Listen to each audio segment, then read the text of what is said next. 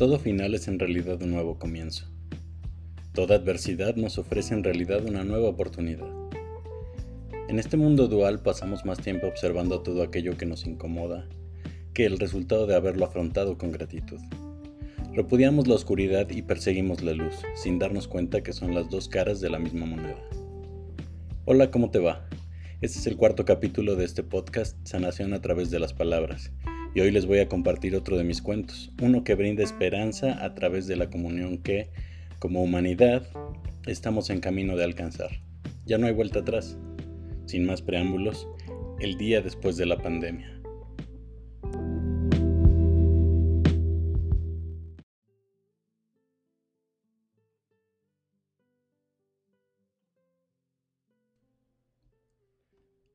Abro mis ojos y me cuesta ubicar donde me encuentro.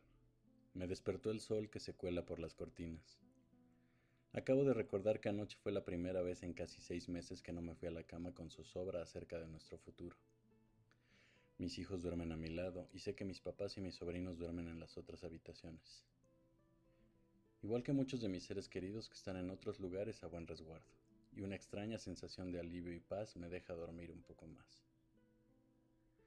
Anoche se confirmó el fin de la pandemia que había sido decretada varios meses antes, y aunque hubo situaciones casi apocalípticas, son cosas que decido no recordar con demasiada frecuencia, porque la forma en que se superó esta crisis es lo que hace que los ojos aún se me llenen de lágrimas, pero no de tristeza, de emoción, porque aún hay amor en esta humanidad que fue lo que evitó realmente que fuera barrida de la faz de la tierra. Después de la primera semana de la declaratoria de pandemia fue cuando se desató la crisis, ocasionada por el miedo, las compras de pánico, la soberbia y la ignorancia. Pero fue hasta cinco meses después de haber sido declarada que se encontró una vía para recuperar el camino perdido mucho tiempo antes de la pandemia. No era algo rápido y tampoco fácil, pero fue lo que nos sacó adelante. Cuando los esfuerzos médicos y científicos se agotaron, al igual que los recursos y la brutalidad campaba libre ante la desolación, fue cuando llegó la propuesta, una propuesta tan descabellada como efectiva. Surgió de diferentes personas, entre las que me incluyo, en diferentes partes del mundo y se vio como una medida paliativa del dolor y las pérdidas, más que como un remedio. Convocamos, sin estar en un acuerdo explícito y de diferentes formas, a un ciclo de reflexión que nos pudiera conducir a materializar la sanación. Sin nada más que perder, empezamos por reflexionar sobre el daño enorme que le hemos hecho a nuestro hogar, la Tierra. Fuimos conscientes de los efectos de la contaminación, de nuestra ignorancia al desperdiciar y de no saber vivir en armonía con nuestro entorno. En una soberbia ciega que nos hizo sentir superiores a otras formas de vida. Entendimos, quizás por primera vez, las demoledoras consecuencias de un consumismo voraz, de la pérdida de valores en pro de un enriquecimiento sin ética, una codicia que no conoció hermandad. Los hambrientos se hicieron visibles, la pobreza se hizo palpable, y nuestros corazones pétreos volvieron a latir con humanidad, con compasión. Para ubicarnos debo aclarar que tras el quinto mes el virus mutó, las vacunas que se desarrollaron a toda velocidad solo ayudaron a una parte de la población, pero la falsa sensación de invulnerabilidad hizo que las curvas de contagio se dispararan y se propagó con mucha mayor velocidad. Pero la mortandad no creció tan rápido, debido a que la agonía a la que te sometía dicho virus mutado era mucho mayor. En resumen, casi todos se contagiaron, pero la muerte se veía ya como un probable alivio, un alivio que no llegaba rápido, aunque algunos, bueno, algunos tomaron sus propias decisiones. Lo llamaron entonces el virus del juicio final, porque los dolores y sufrimientos eran mucho mayores en ciertas personas. Las que se dedicaban a las cosas más ruines y crueles eran quienes peor agonía sufrían, y curiosamente quienes decidían una muerte rápida para ellos mismos. Después, con el tiempo, se descubrió que la disminución de los síntomas hasta llegar a la cura era directamente proporcional al nivel de compasión que uno pudiera llegar a sentir, y aquí no había manera de evadir. La medida era el dolor. Al principio la iniciativa fue poco más que una burla, pero la disminución del dolor, en una situación en que ningún medicamento surtía efecto, poco a poco le fue ganando simpatizantes. Todas las diferentes corrientes de sabiduría fueron aportando algo, hasta que se logró una mezcla más o menos homogénea, Curiosamente, quienes sobrevivieron y se recuperaron de la primera y más agresiva etapa del virus fueron los que más aportaron para difundir dicha iniciativa. El principio rector era la introspección. Ese era el boleto de entrada y aunque era el más difícil, era el más recompensante, porque era el que disminuía muy grandemente los dolores, pero sin llegar a eliminarlos por completo. La mayoría de quienes sanaron en esa primera oleada coincidieron en que ese punto fue clave en su curación. Al verse sentenciados casi a la muerte, la introspección resultó inevitable para poder sanar. Quien se resistió a ello terminó por sucumbir de una u otra forma. La segunda etapa era el hacerse responsable. Una vez entendido cómo fue que llegamos a este punto de nuestra historia, debió entenderse que sin acciones que nos devolvieran el rumbo, el final estaba garantizado. Ahí es donde se empieza a gestar la compasión, cuando los invisibles se hacen visibles y cuando entendemos que estar bien gracias al sufrimiento de muchos otros no es estar bien. Tiene un alto costo en lo colectivo. Por lo tanto, aquí las acciones empiezan a acompañar a las palabras y empiezan a abordarse iniciativas serias para combatir el hambre, pero sobre todo la indiferencia. El tercer paso fue posterior al descubrimiento más importante, el virus mutó debido a cierta combinación de neurotransmisores que se liberaban ante tres emociones principales, el miedo, el odio y la desesperanza. El saber eso nos hizo entender por qué la diferencia entre la magnitud de los síntomas, así llegamos a la conclusión que el tercer paso era terminar con la dualidad, o como lo mencioné alguna vez en un cuento, volver a encender el fuego del corazón. Para ello contábamos con enseñanzas de grandes maestros, pero había que hacerlas no solo comprensibles a la gran mayoría, sino replicables, pues no bastaba comprender la enseñanza si no se lograba hacer que fuera de nuevo el corazón el que guiara nuestros pasos. En varias corrientes de pensamiento se habla de sentimientos coherentes. Hay quien incluso había calculado la cantidad de gente que debía seguir el procedimiento de manifestar la curación, un porcentaje relativamente bajo, pero en lugar de optar por continuar creando diferencias entre quienes saben más o menos y quienes desarrollan su máximo potencial o los que declinan a usar su potencial, en un inesperado giro de tuerca, optamos por hacer público todo el experimento y sumar a la enorme mayoría de seres sintientes del planeta, es decir, no buscar una nueva élite gobernante, pero en su lugar dar el salto como humanidad. Para entender este giro es necesario hablar sobre los grandes ciclos de 10.000 años, en que cada era de la Tierra se dividía desde hace al menos 30.000 años, aunque pensamos que son muchos más. Tocaba cerrar este ciclo, pero algo diferente sucedió. La disyuntiva siempre había sido la misma. El término de los ciclos del uno infinito jugando a las escondidas consigo mismo, en lo que algunos han llamado Maya, Matrix, la matriz sagrada, el infinito, la rueda del samsara y muchos nombres más. La elección entre acabar con todo e iniciar de nuevo con unos cuantos elegidos y el dulce olvido, o sanar, volver a unificar la dualidad y avanzar todos juntos a un siguiente nivel como el uno que somos. Hasta ahora volver a iniciar había sido siempre la opción elegida, pero algo cambió esta vez, la compasión. Unos cuantos corazones a modo de nodos recibieron el mensaje. El final de la partida de Lila se había alcanzado, y volver a la unidad cósmica era una realidad, desde ahí se reiniciaría el juego. O bien, había la opción de regresar y sanar a todos que somos uno, para elevar la vibración y construir un mundo mejor. Se nos explicó entonces, a algunos en sueños, a otros a través de experiencias sagradas, que la humanidad no está podrida.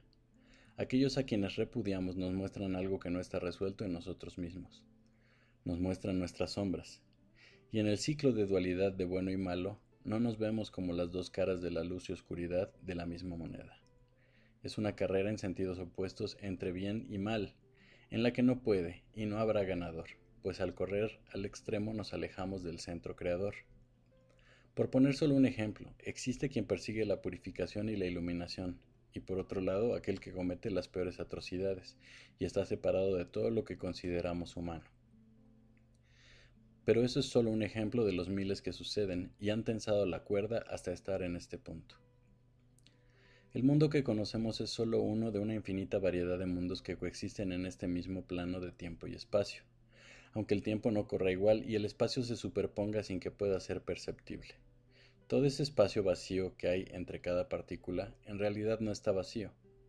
Es solo que como humanidad vibramos en una frecuencia que solo nos permite sintonizar esta realidad que conocemos. Lo que llamamos otras dimensiones o multiversos no es sino el cambio en la frecuencia de conexión a la que podemos igualar nuestra vibración, lo cual explica lo que en otros momentos se ha llamado viaje en el tiempo, teletransportación, viaje astral, sueños lúcidos, alucinaciones, etc.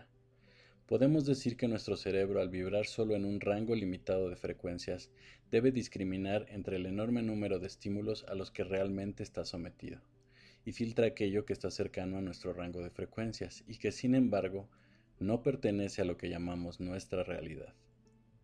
De no hacerlo así, nuestra frágil mente podría sucumbir al no estar preparada para lo que podría percibir. Fue revelada también la forma en que este reinicio funcionaba cada vez. La Tierra iba a cambiar su eje, y lo que fueran los polos se convertiría en el ecuador.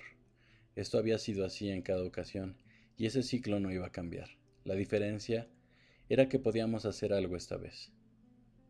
En general, este ciclo había sido catastrófico, es decir, acompañado de un fuerte deshielo seguido de erupciones volcánicas y terremotos. Es por ello que en general la información se transmitía igualmente a los nodos, y estos a su vez lograban salvar a ciertas personas y ciertos animales. Exacto, como narra la Biblia sobre Noé. Solo que ahí solo se aborda el tema de la inundación y fue muy anterior a este ciclo. La emisión de gases de los volcanes es para evitar el paso de la luz del Sol y enfriar así la Tierra en su nueva posición, y los terremotos para elevar los terrenos que darán sustento a la nueva era. Y sabiendo lo anterior, ¿cómo logramos que eso no nos destruya? A través de los sentimientos coherentes, que nos permitan modificar nuestra realidad colectiva. Pero, ¿cómo lograr sincronizar las emociones con los pensamientos para lograr generar sentimientos coherentes en una humanidad tan diversa? Ahí es donde radica la clave. La pandemia nos puso en un plano de igualdad pocas veces alcanzado en la historia antigua o moderna.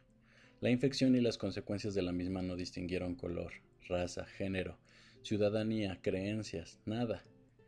Y fue prácticamente total. Esa igualdad y el dolor que la provocó fue el catalizador de nuestro salto de conciencia. Cabe señalar que con otro grupo de gente se logró masificar la producción de deshidratadores solares de gran calado, que había diseñado tiempo atrás en un formato de prueba para un proyecto del que un amigo se burlaba diciendo que sería comida de astronautas, lo que permitió que el poco alimento producido no se perdiera ante la dificultad de distribuirlo y la falta de dinero para comprarlo. Ello nos permitió no caer en una extinción por hambre, y el agua tampoco faltó gracias a que el suministro de agua potable se mantuvo debido al trabajo de otros equipos, y hubo suministro suficiente de líquido potabilizador. Los equipos de realidad virtual nos permitieron, como nunca antes en la historia del hombre, conocer de primera mano, sin sufrirlo, las guerras, los genocidios y los efectos más terribles de la contaminación, el hambre, la muerte, la degradación humana, y sólo entonces lo más bello del arte, de la naturaleza, del milagro de la vida y del hombre. Ello nos permitió conocer las dos caras de la moneda y elegir aquellas acciones que nuestra codicia voraz y ciega no nos había puesto al alcance, y que a pesar de implicar un drástico cambio en nuestro actuar como humanidad, estaban encaminadas a liberarnos de la extinción. Mezcla de conocimientos sagrados y ciencia, comenzamos la reconstrucción de la humanidad. Fue apenas un pequeñísimo incremento de la frecuencia vibratoria global, pero bastó para cambiar nuestro futuro. Se había sembrado la semilla y durante los siguientes meses hubo que llevar a cabo una enorme cantidad de trabajo. Anoche, tras la declaratoria, se nos había permitido regresar a casa para festejar con nuestras familias. Fue una enorme emoción volver a abrazar a mis seres queridos y aunque a otros tardaría más en volver a verlos, sabía que se había abierto un portal hacia un mundo mejor. Contra todo pronóstico, la realidad se había alterado, con millones de seres sintientes regresando al centro creador. El balance se había restablecido, no solo curando la enfermedad, que no dejaba de ser un síntoma, sino transformando el universo que conocíamos, lo que llamamos realidad material. Nosotros mismos hemos tenido cambios para adaptarnos a este nuevo universo, uno en el que dejaré mejores hijos y en el que ellos podrán vivir con plenitud, amor y esperanza. Epílogo. Después de la pandemia aún tuvimos mucho trabajo. Hubo en efecto muchas bajas, lo que era inevitable. Casi la mitad de la población pereció derivado de fútiles guerras. Todo como parte del balance, o tal vez de la estupidez humana. Pero el trabajo continuó. Ya se había resuelto lo inmediato, pero aún nos tocaba lidiar con el cambio masivo que tendría lugar. Esto se llevó a cabo de forma global y gradual, pues nos adelantamos un año al tiempo en que la Tierra lo haría por sí misma. Con la nueva habilidad desarrollada y la nueva humanidad, que había recuperado su capacidad creadora, fuimos capaces de un esfuerzo antes impensable. Primero se elevaron las zonas del fondo del océano que permitieron ir mudando las ciudades que serían ocupadas. Se crearon nuevos hábitats que fueran autosustentables y en equilibrio con la nueva realidad. Esto al tiempo que se desarrollaron condiciones para ir congelando las zonas que hundimos, para equilibrar los altos niveles de agua. Posteriormente, se fue rotando el eje de la Tierra de forma gradual, de manera que al completar el año, la Tierra no tuvo que hacer el trabajo de forma brutal. Esto que relato aquí fue un trabajo monumental, y quizás sea narrado en su totalidad en un futuro próximo. Baste decir que por el momento hay una nueva humanidad para un nuevo ciclo pero no es un inicio sustentado en la destrucción del anterior. Por primera vez, quizás en mucho tiempo, es un nuevo ciclo que inicia desde su punto más alto, una nueva oportunidad de hacer las cosas mucho mejor, si el dulce olvido no nos arrebata lo ganado en estos últimos tiempos.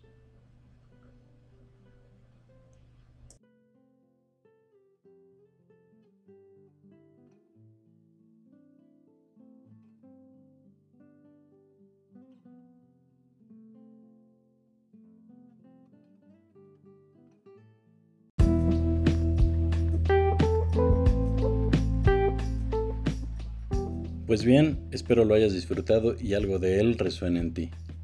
Este cuento llegó a mí como una canalización para compartir. Muchas gracias por acompañarme y permitirme ser parte de tu proceso en el camino al estado de gratitud. Mi nombre es Alejandro Valadez y te invito a acompañarme pronto en el siguiente capítulo de Sanación a través de las palabras. Un abrazo y excelente día.